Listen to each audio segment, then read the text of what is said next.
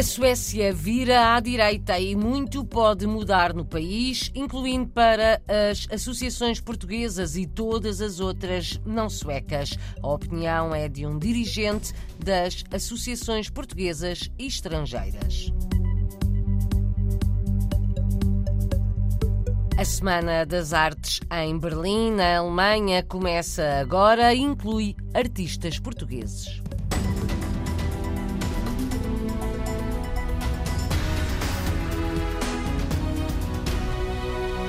Podem estar em risco muitas associações estrangeiras na Suécia, portuguesas incluídas. A vitória da direita nas eleições levou a primeira-ministra sueca a anunciar ontem a sua demissão, depois de reconhecer a derrota da esquerda e a vitória do bloco de direita e da extrema-direita nas eleições legislativas. A contagem dos votos ainda não está oficialmente fechada, mas é certo que a direita vence com uma vantagem mínima no Parlamento. A coligação inclui um partido de extrema-direita e isso pode resultar numa mudança profunda num país multicultural. A leitura é feita por Amadeu Batel, dirigente da Federação das Associações Portuguesas e coordenador das organizações étnicas na Suécia. A grande questão é que, em relação aos democratas suecos, que é o maior partido do mundo com origens nazis,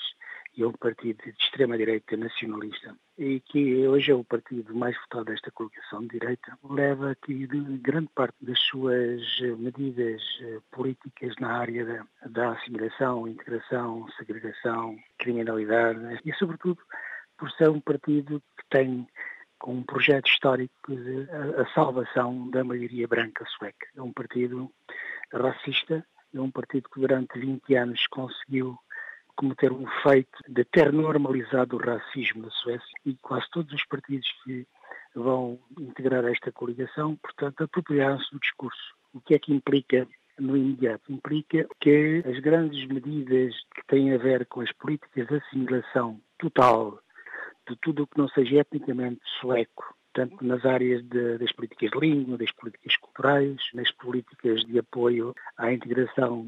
Essas questões são as questões centrais. O que se desenha é realmente uma políticas de total contra aquilo que resta do multiculturalismo, do pluralismo, da diversidade. 30% da população na Suécia tem origem noutro país. O Parlamento vira à direita depois das eleições legislativas.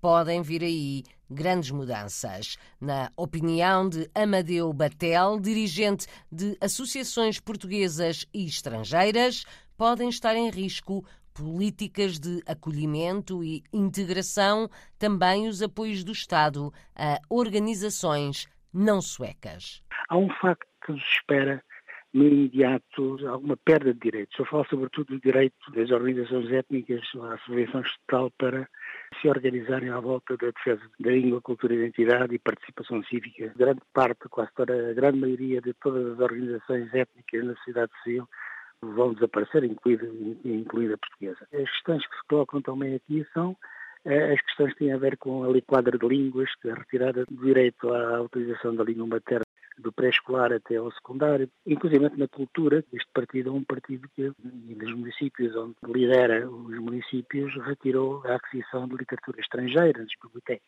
É uma reviravolta é um volto face tremendo. Em relação à comunidade portuguesa, a comunidade portuguesa não sofre muito com isto, para além da questão uh, arriscamos a perdermos a subvenção estatal de, de 25 mil euros por ano, que nos permite manter as associações que ainda, ainda resistem. Momento de viragem na política sueca que pode pôr em risco a sociedade multicultural e multirracial. As organizações estrangeiras no país podem vir a perder os apoios do Estado. Ouvimos o conselheiro das comunidades portuguesas, Amadeu Batel, é dirigente da Federação das Associações Portuguesas e coordenador das organizações étnicas na Suécia. Na Venezuela, mais de 300 comerciantes protestaram ontem em Caracas por não poderem trabalhar, alguns portugueses incluídos. O protesto aconteceu um mês e meio depois de um incêndio no mercado da capital ter afetado vários estabelecimentos comerciais. 11 negócios portugueses foram afetados. As autoridades ainda não autorizaram o regresso às lojas. Em Berlim, na Alemanha, começa hoje a Semana das Artes, inclui artistas portugueses. Inês Cabral é artista residente na capital alemã, mostra o seu trabalho numa exposição coletiva Carlos Noronha Feio apresenta uma instalação numa das principais artérias da cidade. Vai ser inaugurada no sábado. A obra vai estar visível na Praça Rosa Luxemburgo durante um ano. São frases inscritas nas fachadas de edifícios opostos. A ideia, explica o artista, é fazer as pessoas pararem e pensarem, através da linguagem, como responde Carlos Noronha Feio, apresentando a sua instalação. É uma peça dividida em duas, que são duas palavras. Uma é a palavra sunclipse e a outra é a palavra sunsight, com ponto de exclamação e entre aspas, porque uh, para mim as, as, aspas nestes trabalhos de texto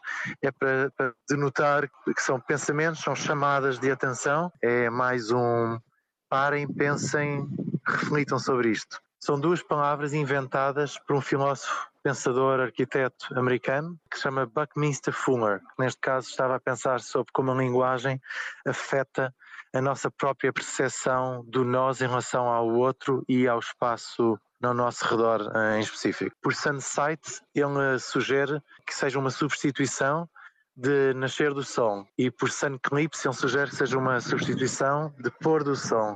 Ele explica que quando hum, dizemos nascer ou pôr do sol, estamos a posicionar-nos a nós próprios como o centro do universo e que isso depois se reflete no nosso dia a dia. Se nós, nas pequenas palavras que dizemos, estamos sempre a focar tudo no nós, logo depois temos muito mais dificuldade em ver as coisas de uma perspectiva diferente e em relacionar com o outro. E ele, o que ele sugere é, ao utilizarmos Sun Connection Sunsight, estamos a posicionar-nos de uma forma em que sabemos que nós estamos em movimento nós avistamos o Sol quando o movimento da Terra nos permite. Logo estamos a fazer uma mudança de perspectiva total. Tudo é relativo até a forma de olharmos para os outros. O artista plástico Carlos Noronha Feio inaugura no sábado em Berlim uma instalação artística que quer pôr as pessoas a pensar.